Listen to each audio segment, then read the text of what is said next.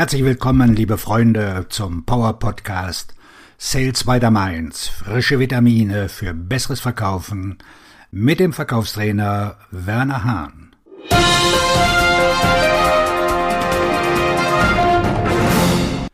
Heute mit dem Thema die fünf Hauptursachen für schlechte Verkaufsergebnisse.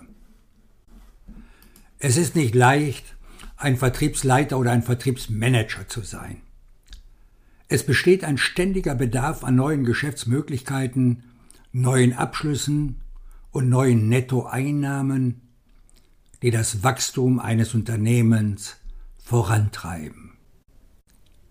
Der Erfolg im Vertrieb hängt von vielen Variablen ab, unter anderem von den Personen, die im Vertrieb tätig sind, und von der Art ihrer Arbeit. Zwei Personen, die in der Buchhaltung von zwei verschiedenen Unternehmen arbeiten, treten nicht in einen Wettbewerb ein, um herauszufinden, wer von ihnen das Geschäft eines Dritten gewinnt. Aber genau das tun Verkäufer jeden Tag. Es gibt unendlich viele Probleme bei der Erschließung neuer Geschäftsmöglichkeiten und der Gewinnung neuer Aufträge. Zum Beispiel der Verlust des Hauptansprechpartners, wenn dieser einen anderen Job annimmt, eine Änderung der Prioritäten eines potenziellen Kunden, Budgetprobleme. Oder die Tatsache, dass man von einem aggressiven Konkurrenten überflügelt wird, der Sonne und Mond zutiefst Preisen verspricht. Kürzlich verlor ein Freund einen großen Auftrag, als ein Unternehmen seinen Traumkunden übernahm, und ein anderer erzählte mir, dass sein bestehender Kunde ihm sagte, dass sein Konkurrent ihn zum Essen eingeladen hatte, um ihm eine Rückvergütung für seinen Auftrag anzubieten. Keines dieser Probleme sollte Sie beunruhigen, denn sie liegen außerhalb Ihrer Kontrolle. Und mehr noch, sie sind nicht der Hauptgrund für ihre schlechten Ergebnisse. Schlechte Ergebnisse sind auf relativ wenige Probleme zurückzuführen, die nicht angegangen werden. Es gibt eine kleine Anzahl von Problemen, die dazu führen, dass sie ihre Ziele nicht erreichen. Erstens, das erste dieser Probleme ist zu wenig Aktivität. Zweitens. Das zweite Problem ist ein Mangel an Effektivität. Drittens. Das dritte Problem ist ein Mangel an Führung, Prioritäten, Arbeitsverteilung und so weiter. Viertens. Das vierte Problem ist ein Mangel an Verantwortlichkeit, menschliche Konsequenzen.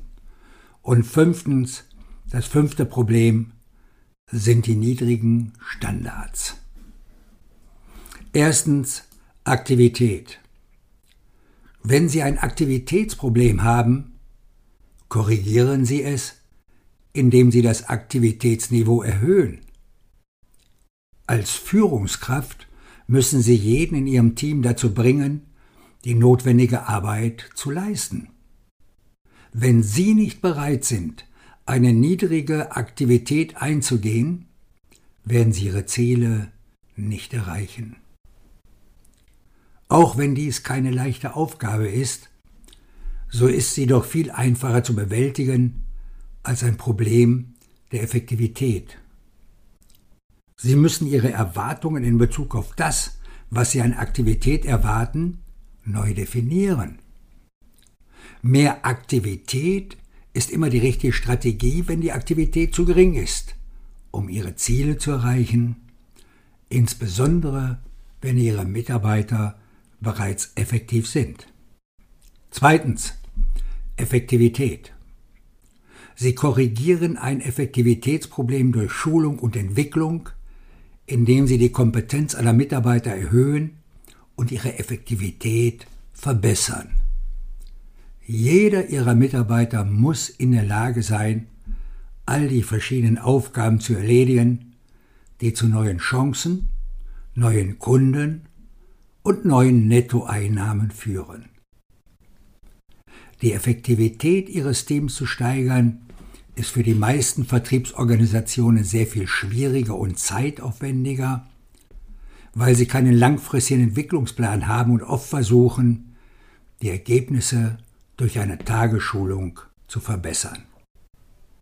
Manchmal ist ein Aktivitätsproblem in Wirklichkeit ein Effektivitätsproblem, weil die betreffende Person kein Selbstvertrauen hat.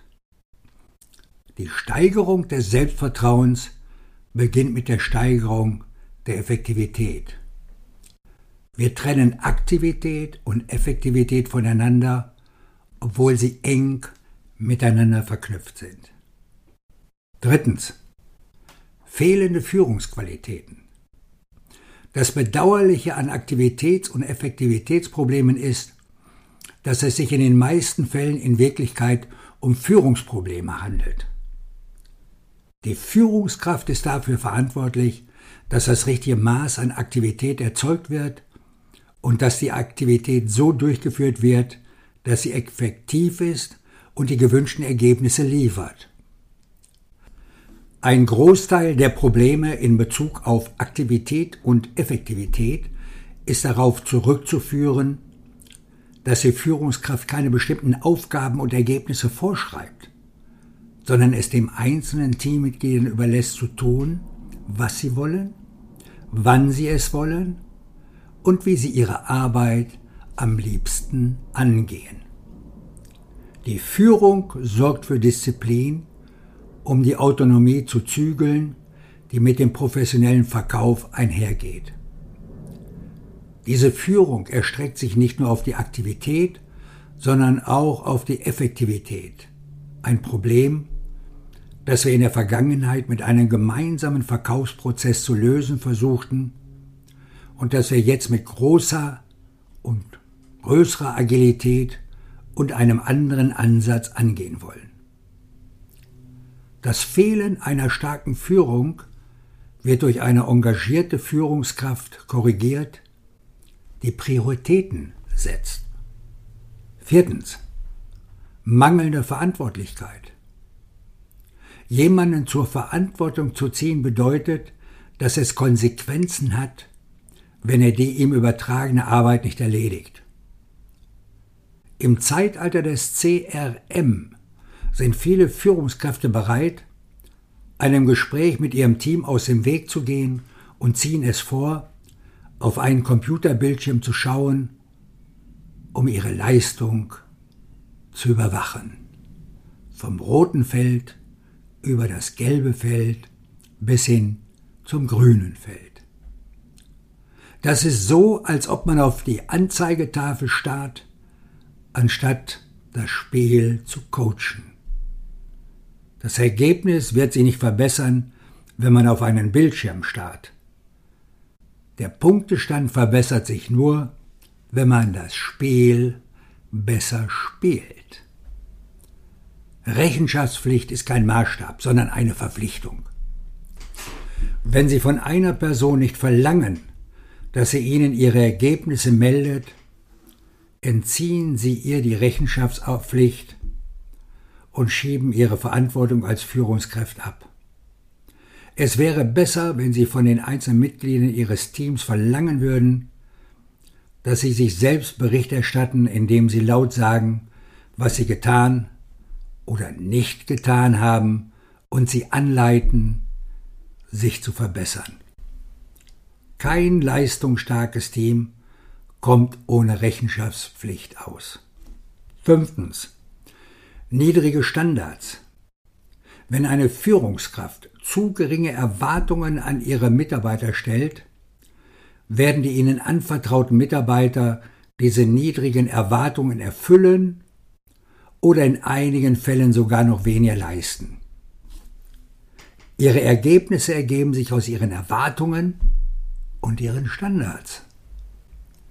Diese Standards umfassen sowohl die Aktivität als auch die Effektivität.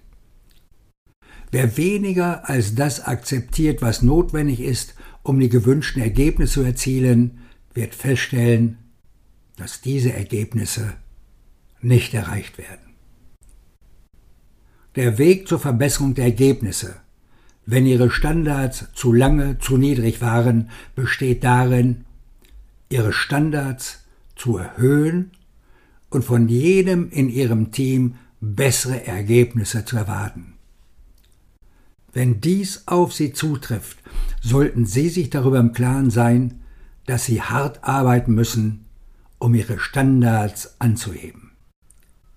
Wenn Sie einmal höhere Standards festgelegt haben, dürfen Sie nicht zulassen, dass sie von jemandem gesenkt werden, sonst müssen Sie wieder von vorne anfangen. Dies sind die fünf Bereiche, in denen Änderungen erforderlich sind, wenn Sie Ihre Ergebnisse verbessern wollen. Die Korrekturen, die Sie in diesen Bereichen vornehmen, sind nicht einfach, aber sie sind notwendig, um bessere Ergebnisse zu erzielen. Erfolgreiches Führen wünscht Ihnen der Verkaufstrainer und Buchautor Werner Hahn.